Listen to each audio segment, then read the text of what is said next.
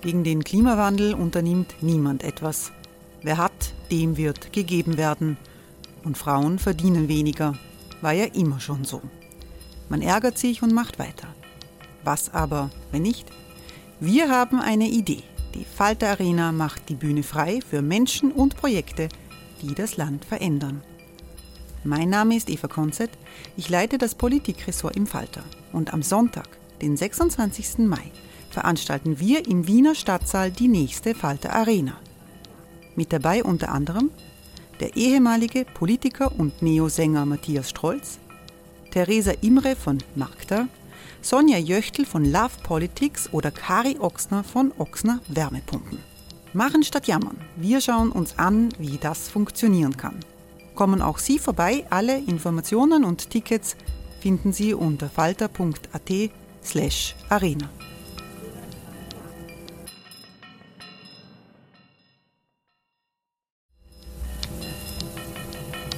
Falter-Podcasts werden durch Werbung unterstützt.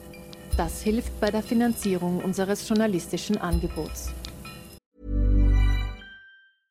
A lot can happen in the next three years. Like a chatbot may be your new best friend. But what won't change? Needing health insurance. United Healthcare Tri Term Medical Plans are available for these changing times Underwritten by Golden Rule Insurance Company, they offer budget-friendly, flexible coverage for people who are in between jobs or missed open enrollment. The plans last nearly three years in some states, with access to a nationwide network of doctors and hospitals. So for whatever tomorrow brings, United Healthcare Tri-Term Medical Plans may be for you. Learn more at uh1.com.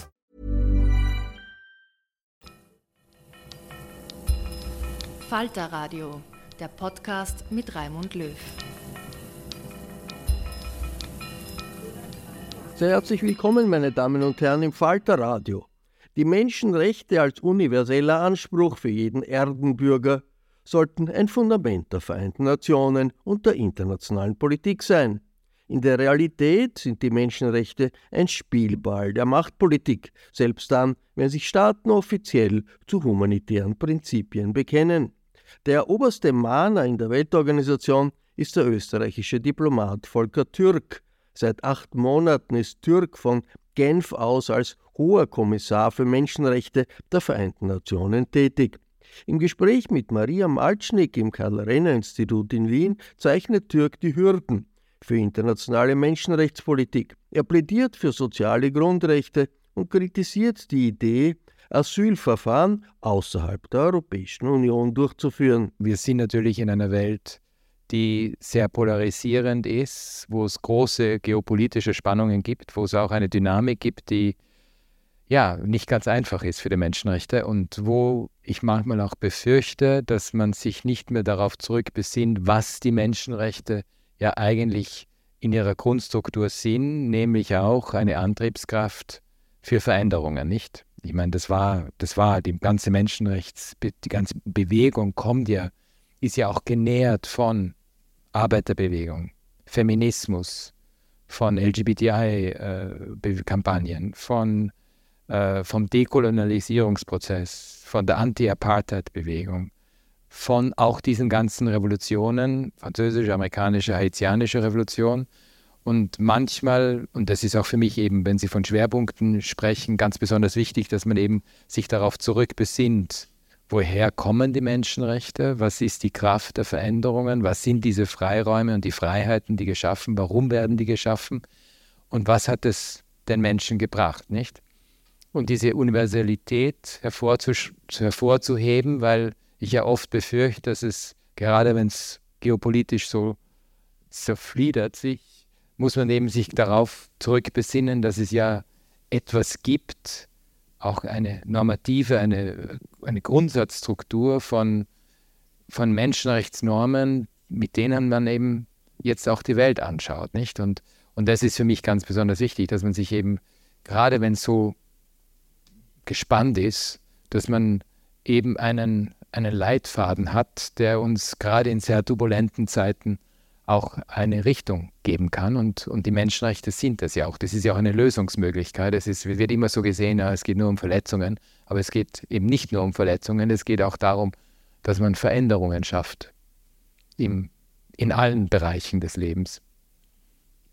Und äh, wir stehen ja jetzt 75 Jahre quasi nach der allgemeinen Erklärung der Menschenrechte und Sie haben es jetzt eh schon ein bisschen angesprochen, wie groß die Herausforderungen eigentlich momentan sind und eben auch die, Ihr Start mit dem, ähm, mit dem, mit dem Bericht äh, über China war ja ein Teil davon, aber auch ähm, auch jetzt haben wir natürlich im, im letzten Jahr aufgrund ähm, des äh, russischen Angriffskriegs auf die Ukraine ähm, auch als, als Europa auch festgestellt oder ist uns wieder klarer geworden, wie groß eigentlich dann doch Unterschiede sind zwischen Norden und Süden, beziehungsweise auch den BRICS.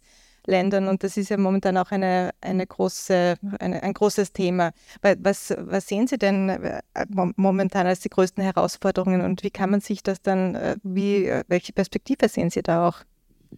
Also es ist natürlich so, und Sie haben ja schon diese, vor allem den russischen Angriffskrieg auf die Ukraine angesprochen, aber es gibt natürlich, man vergisst es auch manchmal in der Medienwahrnehmung, es gibt natürlich viele andere Krisen und es gibt nach wie vor die alten Krisen, die nicht gelöst sind. Syrien ist, ist ein gutes Beispiel. Aber auch jetzt, meine, das letzte ist Sudan. Äh, es ist ein Land, das ich als erstes besucht habe. Auch deshalb, weil ich mir ist ganz klar war, wenn ich mit der sudanesischen, mit den sudanesischen Zivilgesellschaft rede, mit den Frauen rede, Sudanesen nennen und auch Jugendlichen, die waren, die haben eine Revolution durchgeführt, wo es um Freiheiten gegangen ist. Die haben auch die Militärherrschaft von al-Bashir 2019 überwunden. Es hat dann eine Militärcoup gegeben, Oktober 2021, von den beiden Männern, die jetzt diesen Krieg führen. Und es war mir klar, dass für die Menschenrechte kein abstraktes Konzept sind, sondern da war es eben diese Veränderungskraft, die daraus gekommen ist. Äh, und was jetzt passiert, und das ist ein gutes Beispiel, und wir haben es gesehen, Sudan war eine Zeit lang in den Medien, jetzt spricht kaum jemand mehr darüber, obwohl die Situation sich jeden Tag verschlimmert. Und das bedeutet, wenn man sich jetzt auch Khartoum, also die Hauptstadt ansieht, es ist sehr selten, dass in einer Hauptstadt so fürchterliche Kämpfe stattfinden. Es gibt mittlerweile über 60 Spitäler nicht mehr. Sie können sich vorstellen, was das bedeutet. Es gibt äh, mittlerweile über 300.000 Flüchtlinge außerhalb vom Sudan, über eine Million Binnenvertriebene. Äh, ich meine, wir wissen auch nicht, wie es da weitergeht, nicht? Und, und das ist für mich so ein Beispiel für all diese Situationen, die jetzt nicht mehr im Augenmerk der Öffentlichkeit stehen, aber die man nicht vergessen darf. Ich meine, es gibt eben diesen Fokus oft nur auf eine oder zwei Krisen, aber man muss sich schon bedenken, dass gerade wenn es um Konflikte geht und um Krieg geht, wenn um Gewalt geht, dass da natürlich die schlimmsten Menschenrechtsverletzungen stattfinden. Aber gleichzeitig ist auch Armut für mich ein Menschenrechtsversäumnis äh, und Klimawandel die, die sozialen Probleme, die es auf verschiedene, ich meine, du hast die Großbritannien erwähnt, natürlich, das auch in der industrialisierten Welt. Also wenn man sieht, dass die Armut, äh, dass so viele Menschen die Armut abstürzen, ist das natürlich ein Versagen der Menschenrechte. Da kommen wir ja auch schon zu eigentlich dem Hauptthema unseres Gesprächs. Sie haben ja eine bemerkenswerte Rede, also wir für uns bemerkenswerte Rede äh, gehalten anlässlich eben dieses 75. Jahrestags der Allgemeinen Erklärung der Menschenrechte. In, der, in dieser Rede sprachen Sie von, einer, von der Notwendigkeit einer Ökonomie der Menschenrechte. Sie haben es Human Rights Economy, haben Sie das genannt. Was verstehen Sie denn darunter? Also es geht eben es menschenrechtsfördernde Ökonomie. Weil wenn man sich, ich habe gerade jetzt Jeffrey Sachs getroffen, Sie kennen, der ist ein berühmter Ökonom, äh, der jetzt in Wien lebt und der, und natürlich, wir haben mit einigen Ökonomen geredet, und es ist interessant, wenn Volkswirtschaft, also vor allem Makroökonomen, wenn die, wenn man auch in Lehrbücher geht, ich weiß nicht, wie viele von Ihnen äh, Wirtschaft studiert haben oder studieren, ja, habt ihr von Menschenrechten etwas mitbekommen? Nein. Und das ist doch interessant, nicht? Dass gerade in der, wenn es um Volkswirtschaft, wahrscheinlich auch, auch in der Betriebswirtschaftslehre, wenn da eigentlich wahrscheinlich, ich weiß, ich nehme an, dass SDGs jetzt schon vorkommen, aber wahrscheinlich Menschenrechte nicht. Nein, ich habe sogar internationale Wirtschaft und Entwicklung äh, als Spezialisierung ja. gehabt, aber Menschenrechte sind nicht vorgekommen. vorgekommen. Und das ist natürlich ein, ich meine, das ist ein Problem. Aber wir haben jetzt mit sehr renommierten Ökonomen auch Gespräche geführt, also Mariana Mazzucato zum Beispiel, die ja dieses Mission Economy Konzept hat, Ähm, wir haben mit äh, auch Joseph Stiglitz, Jeffrey Sachs, Tayati Ghosh, also mit verschiedenen Ökonomen auch jetzt gesprochen, die eigentlich, und vor allem Marianne hat mir erzählt, sie war ganz fasziniert, weil natürlich dieses Mission Economy Konzept, wenn man das erfüllt mit Inhalten von Menschenrechten, eine ganz andere Kraft bekommt. Ich meine, sie hat das jetzt nicht von der Verpflichtung des Staates her gesehen, und das ist, glaube ich, in der Ökonomie, man schaut sich jetzt nicht Verpflichtungen des Staates an, sondern man schaut sich halt ökonomische Pol Policies an, nicht? Und wie kann man das beide kombinieren? Und was bedeutet es dann auch in der Volkswirtschaft? Was bedeutet es auch für die Architektur der internationalen äh, Finanzinstitutionen, also Weltbank und Währungsfonds beispielsweise?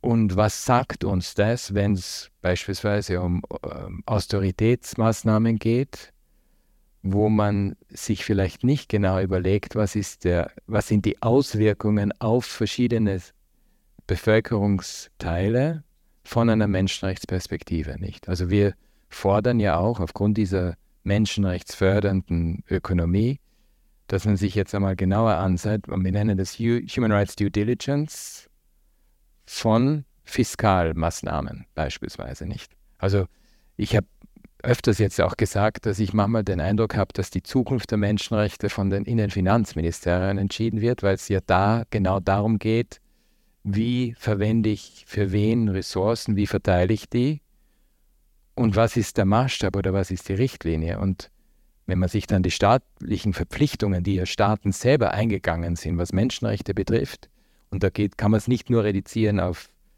äh, ökonomische oder äh, also auf zivile und ähm, bürgerliche und politische Rechte, sondern muss es ja auch erweitern auf ökonomische, soziale Rechte, was ja in der Allgemeinen Erklärung der Menschenrechte schon drinnen steht. Wenn man das jetzt als Staatsverpflichtung sieht, dann ändert sich der Blickwinkel. Und jetzt muss ich dann trotzdem eine zugespitzte Frage stellen, wenn Sie sagen, Sie erweitern diese Vorstellung der Menschenrechte von den Freiheit, von diesen unmittelbaren Freiheitsrechten auf universellere Rechte. Verwässert man dann nicht damit oder gibt es da nicht die Gefahr, damit diesen ersten so ganz existenziellen äh, Teil der Menschenrechte, äh, dass, man, dass man da ein bisschen ähm, dann weniger äh, fokussiert wird. Ich höre das Argument manchmal, aber ich höre es immer nur von denen, die im Grunde genommen den Status quo fortsetzen wollen. Wir können, die, die allgemeine Erklärung der Menschenrechte hat das schon klar gemacht und dann auch die Wiener Konferenz. Es geht um ein universelles Regime, also ein, ein Normenregime, und es geht um die Unteilbarkeit. Man kann eben jetzt nicht sich nur auf einen, also bürgerliche, politische Rechte konzentrieren, wie es auch im Westen sehr oft der Fall war. Man muss sich das anschauen in, der, in dieser Unteilbarkeit und auch verstehen, dass man ohne ökonomische, soziale Rechte und auch kulturelle Rechte auch nicht die zivilen und, und politischen durchführen kann. Also es gibt einen Zusammenhang und eine Interdependenz die, die Teil des Menschenrechtsverständnisses. Es geht nicht um eine Erweiterung, sondern es geht um eine tatsächliche Implementierung von diesem Menschenrechtsverständnis, das schon aus der Allgemeinen Erklärung der Menschenrechte gekommen ist. Eleanor Roosevelt war vor allem diejenige, also die Frau des früheren amerikanischen Präsidenten Theodore Roosevelt, der in den 1944 in den USA einen Bill of Economic Rights vorgestellt hat. Das ist natürlich dann ganz vergessen worden und es hat eine ganz andere ökonomische Ordnung gegeben, auch in den USA, wo es dann vor allem auch wegen des Kalten Krieges der, der Fokus immer nur auf die politischen und zivilen Rechte. Aber man hat vergessen, dass es da auch um ökonomische Rechte geht. Und ist das dann auch ein strategischer Versuch oder kann das dann auch helfen, diese, äh, auch diese globalen ähm, äh, diese globalen Unterschiede dann auch zu überbrücken, die, die man, man hört ja dann das ja auch oft aus dem sozialen Süden, dass halt die, dass halt die sozialen Rechte oder wenn wir über Umweltverschmutzung, Klimawandel und so weiter sprechen, dass das halt dann, dass das immer so stiefmütterlich behandelt wird und das wird dann auch an den Norden so adressiert. Kann das dann auch helfen, quasi die Menschenrechte an sich zu stärken als Konzept weltweit? Ja, das ist auch wirklich die Strategie. Ich meine, das ist jetzt nicht eine Strategie, die man, das ist halt so, weil leider Gottes im Menschenrechtsdiskurs von manchen nach wie vor diese künstliche Trennung aufrechterhalten wird. Aber mittlerweile sehen wir da auch eine Aufweichung, auch im Westen, weil man natürlich auch mitbekommt, dass es ein Vertrauensdefizit zwischen dem Westen und dem globalen Süden gibt. Und das drückt sich sehr oft auch, was die Recht, das Recht auf die Entwicklung betrifft. Meine, wenn man sich ansieht, in vielen Ländern des globalen Südens, gerade durch die Covid-Pandemie, SDG, wir haben an den, also wenn man sich jetzt die Zahlen anschaut, wir haben mittlerweile verdoppelt die Menschen, die nicht mehr, die keine Ernährung sichern. Das sind fast 350 Millionen Menschen, die äh, Ernährungsunsicherheit haben. Nicht? Wir haben fast 600 Millionen Menschen, die in die Armut zurückgefallen sind. Also wir haben all die Statistiken, die wir zu den SDGs hatten, die gehen alle, das ist alles regressiv, nicht? Covid ist dazugekommen oder vor allem hat auch das verursacht.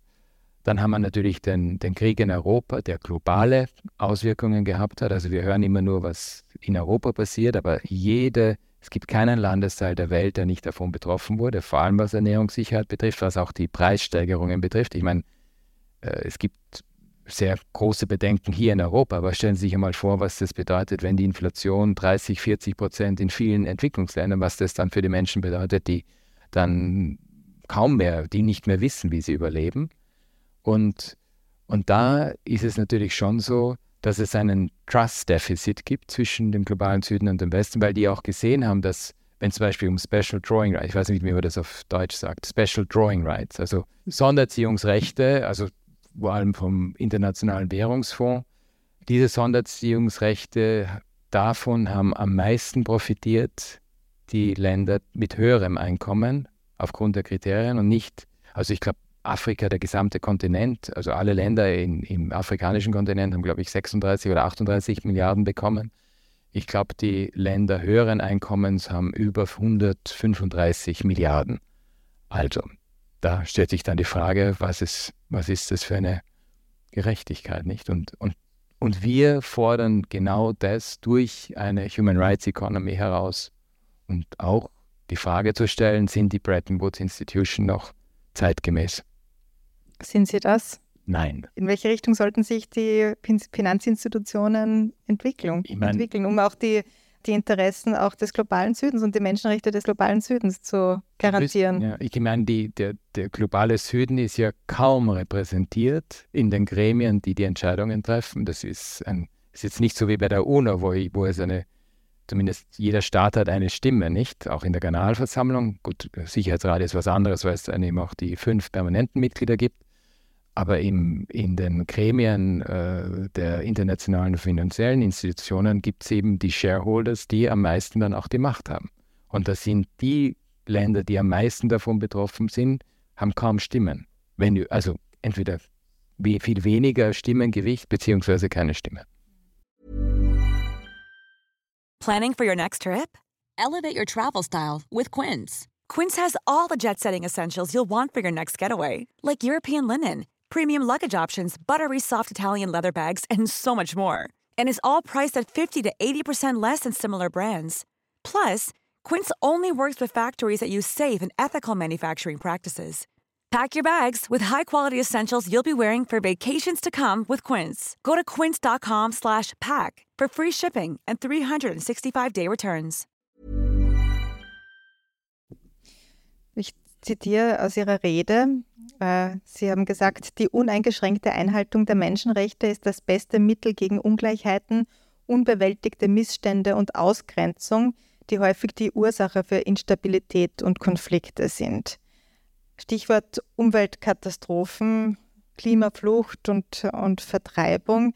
Ähm, Sie treten eben in diesem, in diesem Kontext auch auf, für das Recht auf eine intakte Umwelt ein. Ähm, das haben Sie auch äh, auf der äh, Veranstaltung am Montag in der Diplomatischen Akademie so formuliert. Wie kann denn die äh, Anerkennung ökologischer Rechte in eine Menschenrechtsökonomie integriert werden?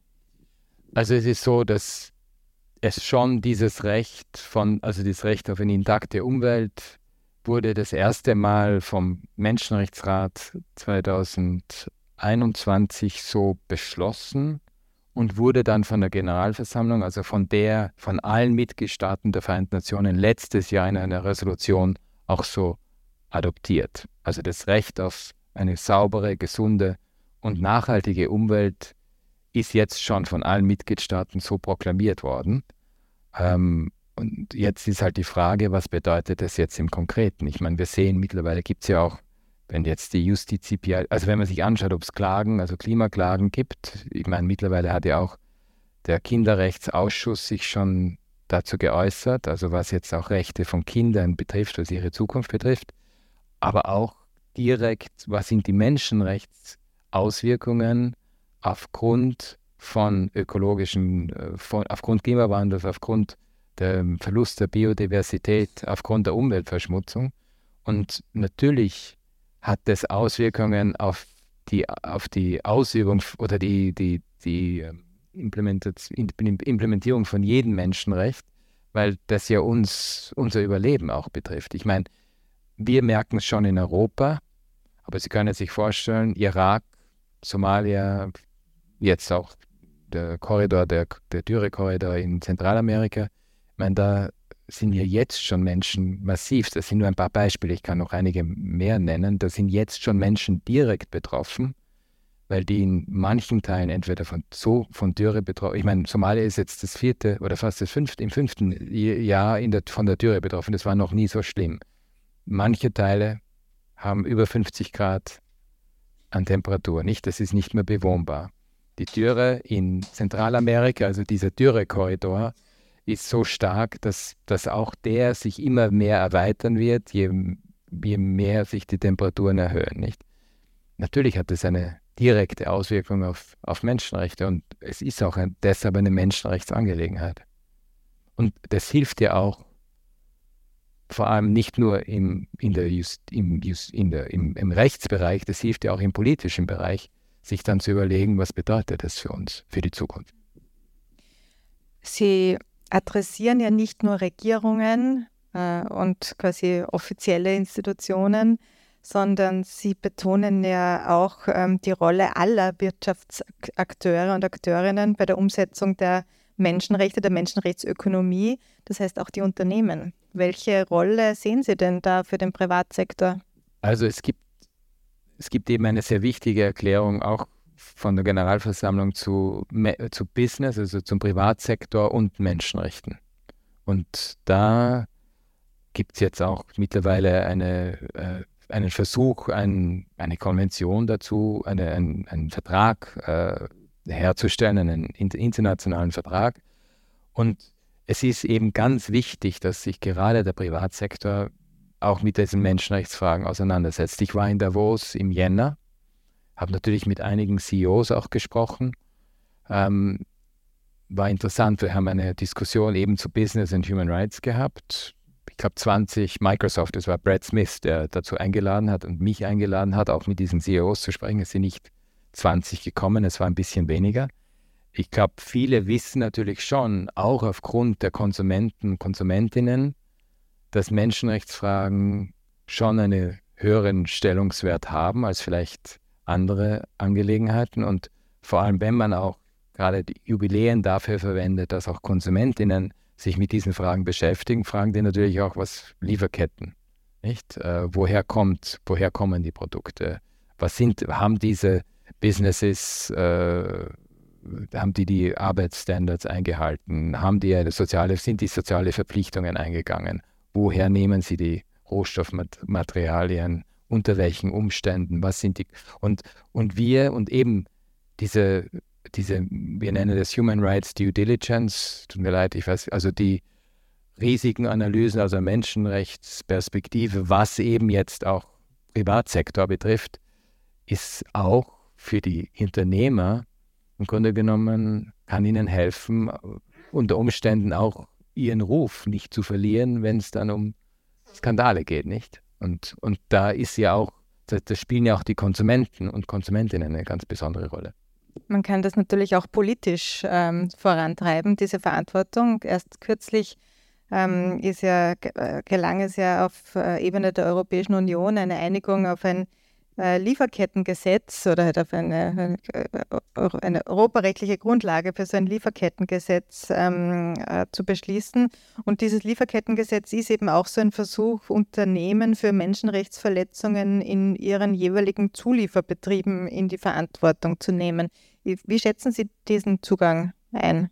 Ich glaube, das ist, man muss sich eben Lieferketten genau ansehen und, und eben Business and Human Rights, also diese diese Deklaration, die vor zehn Jahren äh, dazu äh, verabschiedet wurde, hilft uns ja auch genau, das in rechtliche Verpflichtungen umzugießen. Und ich, ich kenne jetzt nicht den letzten Entwurf äh, von dem Lieferketten. Ich glaube, es ist ja noch nicht, ich, so viel ich weiß, ist noch nicht. Ja, ist noch nicht das ist im Europäischen Parlament ist es abgestimmt worden, ja. Aber ich glaube, es ist noch nicht ganz äh, äh, fertig. Aber das sind ja sehr wichtige ähm, das sind eben sehr wichtige Teile, wo man sich ja sehr wohl dann überlegen muss, was bedeutet es im, im, im Menschenrechtsbereich. Und natürlich, das ist eine wichtige Frage. Äh, noch ein anderes Thema. Sie haben auch die Rolle der Menschenrechtsökonomie bei der Bekämpfung von Radikalisierung und gewalttätigem Extremismus hervorgehoben. Wie hängt denn das aus Ihrer aus Ihrer Perspektive zusammen? Wie kann denn auch dann eine gerechtere Wirtschaft beitragen, die Ursachen solcher Probleme anzugehen? Und vielleicht haben Sie da auch Beispiele dafür? Man, in vielen Ländern, auch Länder von mittlerem Einkommen, wo es sogar, wo Touristen, wo Touristen hinfahren, gibt es Teile des Landes, wo der Staat nicht anwesend ist. Kolumbien ist so ein Beispiel, Ecuador. Und wir wissen auch, dass gerade dort, wo der Staat nicht anwesend ist und sich nicht um die Grundbedürfnisse der Bevölkerung kümmern kann, es natürlich zu äh, Gruppierungen kommt, die das zum Teil auch ausnützen, aber zum Teil auch irgendwann einmal legitim auch dafür protest oder dagegen protestiert haben. Aber natürlich überall dort, wo es keine Ordnung gibt, die, die auch mit dem Staat zu tun hat, kann sich natürlich alles Mögliche, kann alles Mögliche entstehen. Und ich meine, wenn man sich auch die Ursachen von, von Terrorismus ansieht, wenn man, ich meine, das verändert sich natürlich alles. Also es ist, es ist nicht immer nur so, ich meine, man kann das nicht über einen Kamm kehren, also das ist äh, immer sehr, viel komplizierter und differenzierter, aber natürlich haben äh, die Abwesenheit des Staates, die Abwesenheit der Abdeckung der Grundbedürfnisse, dass, dass Menschen in einer verzweifelten Lage sind, hat natürlich auch damit zu tun, dass es zu sozialen Unruhen kommen kann, dass es zu Konflikten kommen kann, dass andere Akteure äh, Macht äh, ausüben und, und dann ein, oft ein Terrorregime. Ich meine, Haiti ist für mich das Extrembeispiel, weil ich meine, mittlerweile sind 70 Prozent der, des, Stadt, des Stadtgebietes von Port-au-Prince, also von der Hauptstadt, von Gangs kontrolliert, nicht? Also das zeigt, ich meine, und da hat, da hat die Elite, die Elite in Haiti, das sind ein paar, ja, sind 20 Familien oder so, die ökonomische und die politische Elite, ist eben, denen ist es im Grunde genommen egal, was mit dem Großteil der Bevölkerung passiert. Und das erlaubt es, dass, dass eben dann alternative Gruppierungen entstehen, die Macht ausüben, die diese Situation ausüben. Und das kann man im Gangbereich sehen, also in diesem Banden, kriminalisierten Bandenbereich. Das kann man sehen auch im Terrorismusbereich, gerade in der Sahel, vor allem im Sahel, aber auch in anderen Teilen der Welt. Der Herr Löw, bitte. Und wenn wir über Menschenrechte in Österreich sprechen, da geht es immer um Asyl, geht es um den Umgang mit Flüchtlingen. Und Sie haben sich dezidiert gegen die doch weit verbreitete Idee ausgesprochen, dass es Asylverfahren außerhalb der äh, EU-Außengrenzen geben soll was eigentlich ein Thema ist und ein Anliegen ist, dass sehr viele äh, Parteien und Kräfte teilen, dass auch in der Europäischen Union diskutiert wird. Warum ist es Ihnen so wichtig zu sagen, da, das ist wirklich eine Abkehr von der Art und Weise, wie wir bisher Menschenrechte gesehen haben? Ich meine, ich habe mich 30 Jahre meines Lebens damit beschäftigt. Sie können sich vorstellen, ich habe das jetzt nicht nur in Europa erlebt, ich habe es natürlich auch in vielen Ländern des globalen Südens erlebt. Es gibt ein paar Dimensionen dazu. Es gibt die Signalwirkung, was den globalen Süden betrifft. Ich meine, Länder wie Uganda, Äthiopien, wie ähm, selbst Südsudan jetzt mit sudanesischen Flüchtlingen, äh, Bangladesch mit Flüchtlingen aus Rohingya, also die Rohingya-Flüchtlinge, die in die ärmsten Teile, Cox's Bazar, in die ärmsten Teile von Bangladesch fliehen mussten, eine Million. Äh, also ich kann eine ganze Bandbreite von Ländern aufzählen. Die haben, äh, denen wird immer wieder gesagt, äh, Flüchtlingsvölkerrecht, ihr müsst die müsst sie reinlassen, ihr dürft sie nicht zurückschicken. Ich meine, und dann, um Gottes Willen, ich habe ganz vergessen, all die Länder um Syrien herum, Türkei, äh, Jordanien, äh, Libanon, äh, dann, ich meine, ich kann Ihnen eine ganze Bandbreite geben. Ähm, und das, wir sprechen da von Millionen, ne? von Ländern, die nicht unbedingt die Mittel haben, und da gibt es natürlich dann internationale Unterstützung, aber man darf diese unter internationale Unterstützung auch nicht, ich meine, die ist am Anfang immer sehr groß, aber dann wird die immer weniger. Ich meine, Bangladesch ist ein gutes Beispiel dafür. Und diese Länder machen ja auch sehr viel, um sich, um das zu bewältigen, nicht? Wenn jetzt Europa sagt, okay, ich habe jetzt so und so viele, ich meine, natürlich, es ist, ich meine, ich verstehe schon die Herausforderungen und akzeptiere die natürlich auch und man muss, die, man muss das auch angehen. Ähm, und dann sagt, naja, wir wollen jetzt unsere Asylverfahren außerhalb Europas unter nicht klar geklärten Umständen durchführen, dann frage ich mich, welche Signalwirkung man gegenüber dem globalen Süden abschickt. Das ist das Erste. Das Zweite ist, es gibt halt ein Regelungssystem sowohl aus dem Flüchtlingsvölkerrecht, aus der Genfer Flüchtlingskonvention, aber auch aus den Menschenrechten, wo es darum geht, dass jeder die Möglichkeit haben, das ist auch in der Artikel 14 der universellen allgemeinen Erklärung der Menschenrechte drinnen, jeder hat das Recht auf uh, uh, um, everyone has the right to seek asylum from persecution, also de, das Asyl zu suchen vor Verfolgung, nicht? Natürlich kann man sich die Frage stellen, kann man das anders organisieren? Ähm, wir kennen, ich kenne ein paar Modelle von meiner Vergangenheit, wo das absolut nicht funktioniert hat Gerade Australien ist sehr oft genannt und ich kenne das sehr gut und ich kann Ihnen sagen, die Menschen, die dann nach Manus geschickt wurden, also da konnte niemand mehr auf, also es gab gar nicht mehr die Möglichkeit, auf australischem, australischem Territorium Asyl anzusuchen. Jeder wurde sofort entweder in ein Camp nach Papua-Neuguinea geschickt, beziehungsweise also auf eine pazifische Insel äh, in Nauru, ähm, unter menschenrechtsunwürdigen Bedingungen. Es gab für viele Menschen keine Lösung. Und ja, das, das ist, diese Modelle kenne ich und ich habe große Angst davor und große Bedenken aus Menschenrechtssicht, wenn man genau mit, mit diesen Modellen auch in Europa spielt und aus, aus rechtlichen Gründen, aus praktischen Gründen, aber auch aus politischen Gründen. Und ich glaube, man muss sich, man muss diese Herausforderungen natürlich angehen, auch die Herausforderung der Integration, aber das ist halt eine Herausforderung, die, die wir, der wir uns stellen müssen und, und die wir angehen müssen, auch mit all unserer Kreativität und auch mit der Erkenntnis, dass wenn ich mir jetzt, ich war jetzt bei meinen Eltern in, in Linz, äh, ich schaue mir an, wer im Gesundheitswesen tätig ist. Das sind viele Menschen mit Migrationshintergrund oder mit Fluchthintergrund. Ich habe mir festgestellt, dass manche Gasthäuser schließen mussten, weil es niemanden mehr gibt, wo sie Leute finden, die für sie arbeiten können.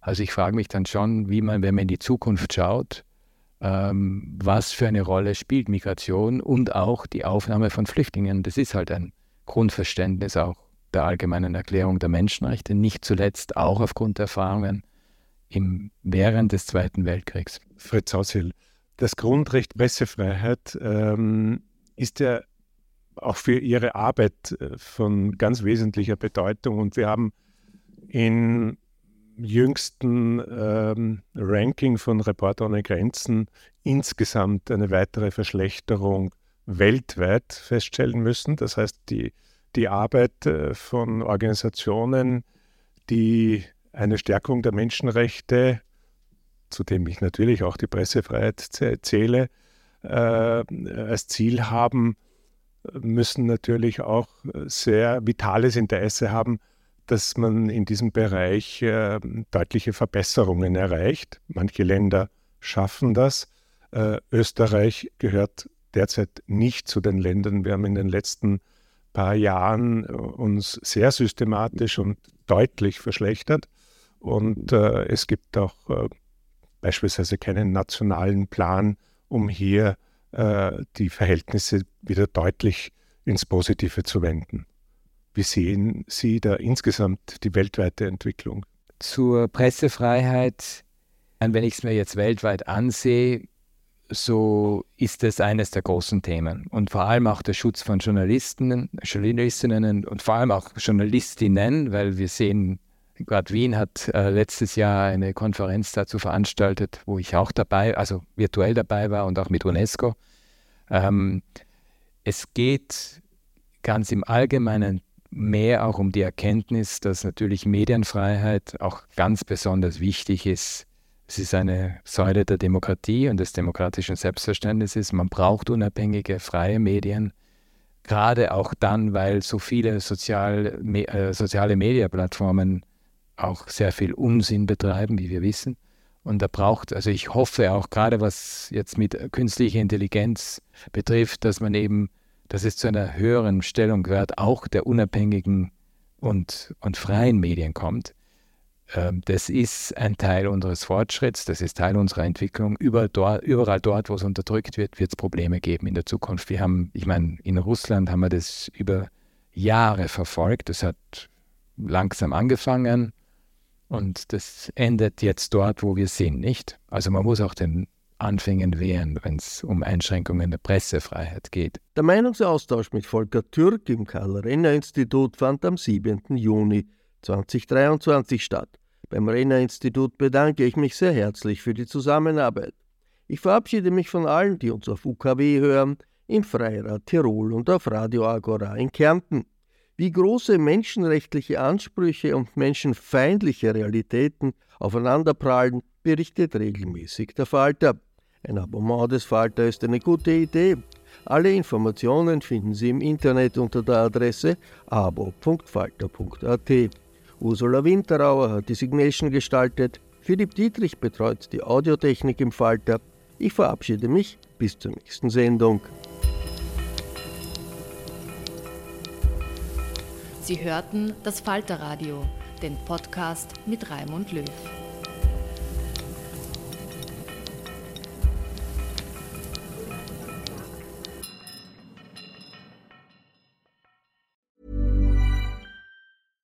This message comes from BOF sponsor eBay. You'll know real when you get it. It'll say eBay Authenticity Guarantee. And you'll feel it. Maybe it's a head turning handbag, a watch that says it all, jewelry that makes you look like the gem, or sneakers and streetwear so fresh every step feels fly. eBay gets it. So look for the blue check mark next to that thing you love and be confident that every inch, stitch, sole, and logo is checked by experts. With eBay Authenticity Guarantee, you can trust that feeling of real is always in reach. Ensure your next purchase is the real deal. Visit eBay.com for terms.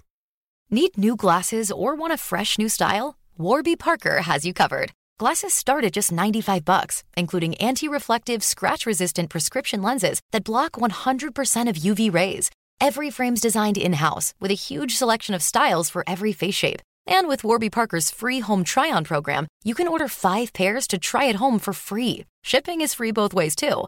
Go to warbyparker.com slash covered to try five pairs of frames at home for free. warbyparker.com slash covered.